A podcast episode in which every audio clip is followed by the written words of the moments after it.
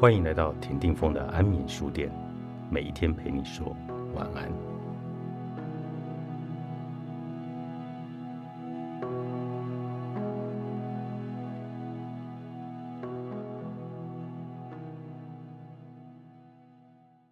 面对不合理的要求，我们应当如何拒绝？在小丽刚刚到职的三个月里，她每天都像个陀螺一样的连轴转。在一次聊天的过程中，小丽说她最近的状态很不好，食欲不振，睡眠不好，而且经常累到想哭。随着聊天的深入，我发现小丽的劳累一个重要的原因就是她不懂得拒绝。小丽也承认自己的确是心太软，总是害怕拒绝别人。小丽担心的是，她一旦说出不字之后，就会伤害到别人。同时破坏了人际关系。只要认真思考一下，就会发现，与直接明白的拒绝别人相比，不忍心拒绝别人的后果其实会更加糟糕。因为不懂得拒绝别人，不仅会让自己忙得不可开交，痛苦不堪，又充满的怨念。而且，当自己无法完成别人交办的事情时，迟早是要破坏和对方之间的关系。竟然明白了合理拒绝别人的重要性。接下来，我们再来看看温柔拒绝别人的五个方法。这五个方法的参考是这本书最重要的内容，并结合了自己的实践经验总结提炼而成。一、停顿一会再做决定。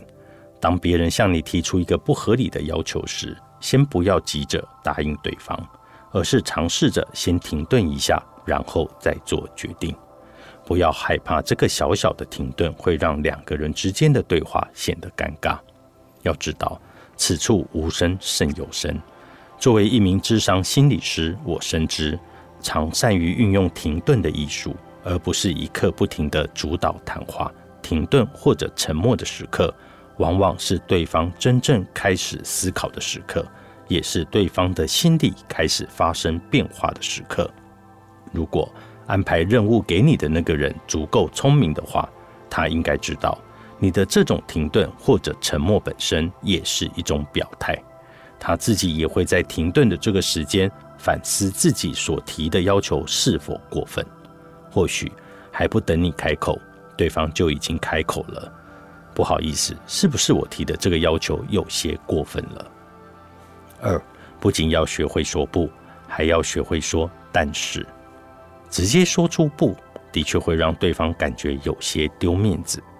如果能透过一个“但是”来引出你能提供的其他帮助，就会让对方的心里感觉好受很多。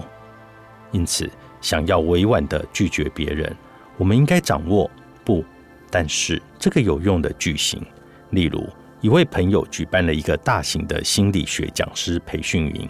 邀请到了中国知名的心理学专家担任主讲来宾，朋友也想要我报名去参加这个培训，帮他捧个场。由于平常我和他关系不错，我也很想过去帮他捧场，但是恰巧时间和我的另外一个重要安排冲突了，于是我就告诉朋友说：“抱歉，我可能不能过去参加这次的培训了。”但是。如果你办第二期培训营，我一定参加。后来，这位朋友真的办了第二期培训营，我二话不说，从上海飞到了另一座城市去参加这一次的培训营。三，让我看一下最近的日程表，然后再答复你。如果对方邀请你去做某件事，你觉得直接拒绝容易伤到对方，那么你先不必急着说不行，而是先说一句。我很乐意去做这件事，不过让我先看一下日程表，确定一下那一天是否有了其他的安排，然后再答复您好吗？这样一来，你就会在拒绝对方之前设定一个有效的缓冲，从而让对方提前有一个心理准备，不会让对方感觉到你是一个非常冷酷的人。另外，查看日程表再决定是否说不的人。也会让别人感觉到你是一个懂得时间管理、善于划定界限的可靠之人。四，把自己正在忙碌的事情给上级看。其实对于很多职场人士来说，最难拒绝的就是来自上级的任务要求。这里需要的是，如果自己精力充沛，完全可以胜任某一项任务的话，应当积极的完成上级交代的任务，而不是首先考虑如何拒绝。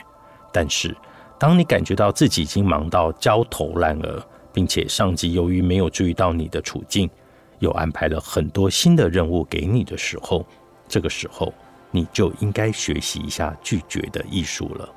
此时，你需要做的就是。